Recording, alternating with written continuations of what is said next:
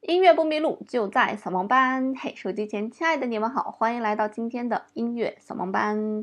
除了有音频版的音乐扫盲班，在微信公众平台搜索“音乐扫盲班”，就可以收到我们视频版的推送啦。今天呢，要跟大家介绍一首作品，好像非常非常的符合我们现代人的某种心理哈。这首作品的名字呢，叫做《这个漫游者幻想曲》，也有把它翻译成《流浪者幻想曲》的。显然啊，翻译成漫游会更好一些。为什么呢？因为这个流浪并不一定一定是身体上的流浪啊，而是精神的流浪。我们现在生活压力这么大。那也许是想要到某个地方去旅行，也许是精神在某个时候的跑偏。对于我们来讲呢，每个人在自己的生活当中呢，都是某个时刻的漫游者。那么这首《漫游者幻想曲》呢，来自于这个作曲家舒伯特，是舒伯特在去世前六年所写的。舒伯特呢，是一位非常具有艺术家气质的艺术家。为什么这么说呢？因为他整个这一生啊，都非常的穷困潦倒。三十一岁呢就去世了，所以这首作品呢，大概是他在二十五六岁的时候来创作的。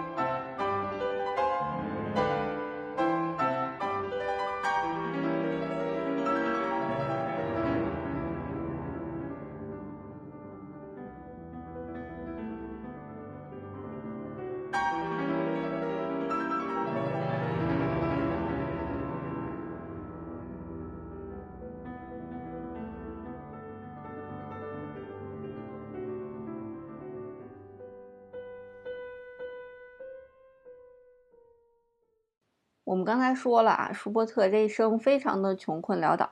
那么这首作品是怎么写的呢？这首作品呢是当时有一个土豪，就真的是纯纯的土土豪啊，就开矿的那种老板。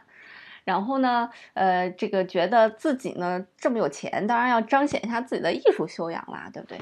所以呢，就是当时的很多达官显贵们，为了彰显自己的艺术修养，或者说是艺术的品味吧，都会资助一些自己看得上的音乐家。那这位这个矿长呢，就选择了舒伯特啊，他都想让这个舒伯特为他写一首钢琴曲来彰显一下他自己的这个技巧哈。那舒伯特想，这个金主爸爸给钱的，当然就写了呗，就写了这么一首钢琴曲。没想到呢，舒伯特把这首钢琴曲写的特别特别特别难，所以导致了这个金主爸爸呢，其实是没有办法去演奏的，甚至连舒伯特自己都没有办法演奏。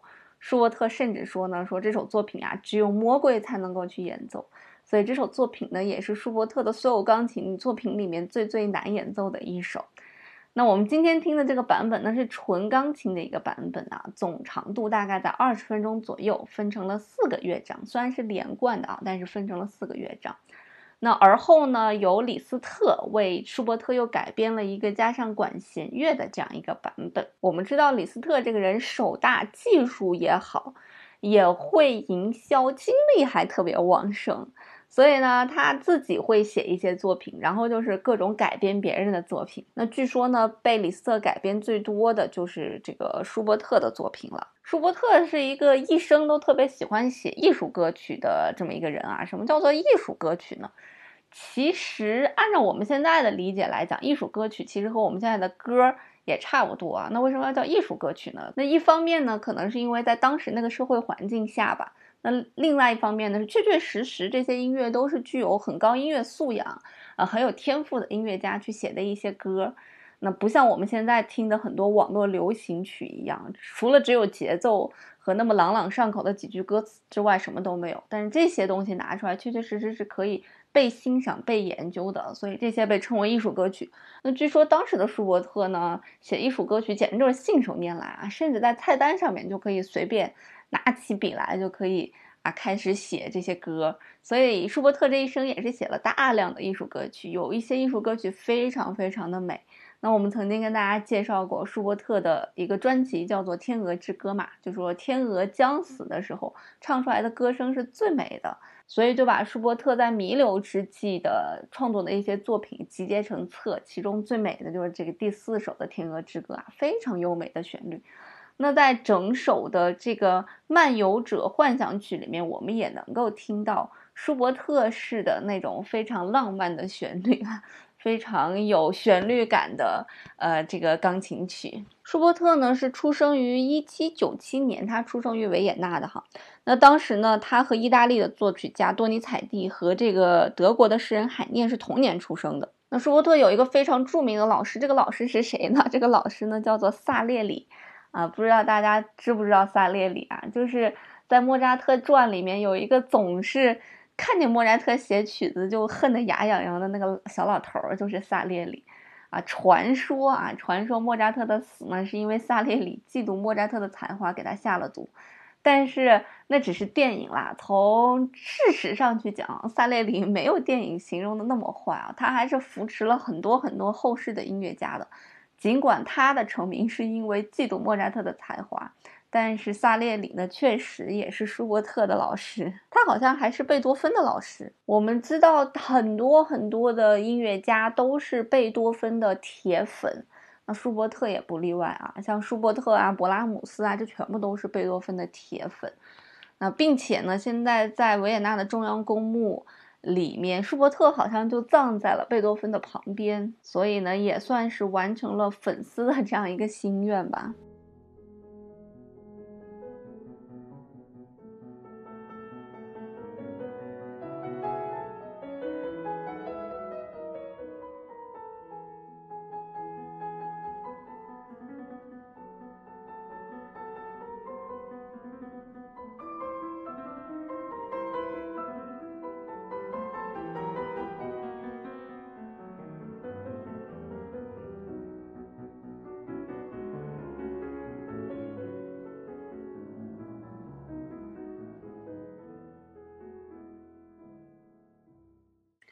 那也有一些资料显示呢，说这首作品啊，很有可能呢是根据德国的一个诗人啊冯吕贝克的一首叫做《流浪者》的诗所谱写的一首作品啊。为什么要根据这首诗来谱写作品呢？就跟这个舒伯特的生平是非常有关系的。二十岁的舒伯特呢，就开始这个离开故乡了，选择了漂泊人生，然后呢，也没有固定的工作来源。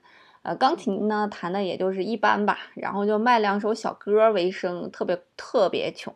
最穷的时候呢，要和别人穿一件衣服，所以呢，也有可能他觉得这首诗有点像写自己，所以呢，哎，就写了这么一首作品啊。那这首诗呢，大概就是我来自幽谷深山，云雾迷茫，大海咆哮，波浪激荡，我孤独的到处流浪，我叹息自问往何方，往何方。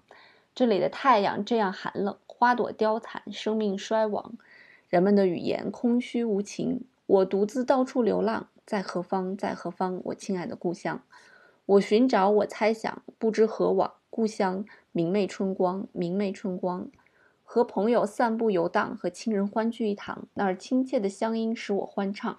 故乡你在何方？我孤独的到处流浪，我叹息自问，往何方，往何方？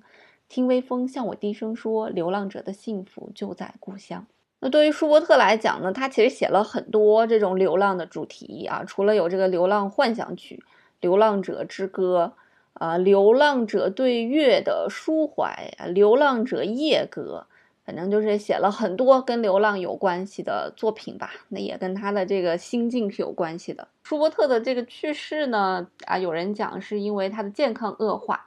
哪个健康恶化呢？是因为他得了这个梅毒啊！就舒伯特的这一生，简直就是我们印象当中的艺术家哈。这个出身呢，也没有特别大富大贵哈。然后呃，家里面原先是有十五个姊妹，后来只活下来了五个人，十个都去世了。然后从小先是跟他爸爸学这个乐器，后来跟乡村老师学，乡村老师教不了，啊，又辗转，然后在萨勒里这儿开始学音乐。二十岁开始流浪，然后穷穷困潦倒，生活作风还不咋检点，然后得了梅毒，非常早，三十一岁就病逝了。据说他这个晚期的病状啊，和这个汞中毒是非常的相似的。那汞呢，就是在十九世纪早期用来治疗梅毒的这个药物。所以在我们大众眼里，舒伯特完全就是一个怀才不遇的这样一个天才，啊，一生穷困潦倒，然后在风流当中结束了自己的一生，非常短暂的一生。但是呢，舒伯特所谱写下来的很多旋律，比方说我们熟悉的摇篮曲呀，啊，鳟鱼呀，美丽的磨坊女呀，啊，这个魔王啊。这些呢，都是还有这个《天鹅之歌》《冬之旅》和《天鹅之歌》啊，这些呢都是非常非常优美的音乐，值得大家去一听的音乐。好啦，音乐不迷路就在扫盲班，我们周末再见喽。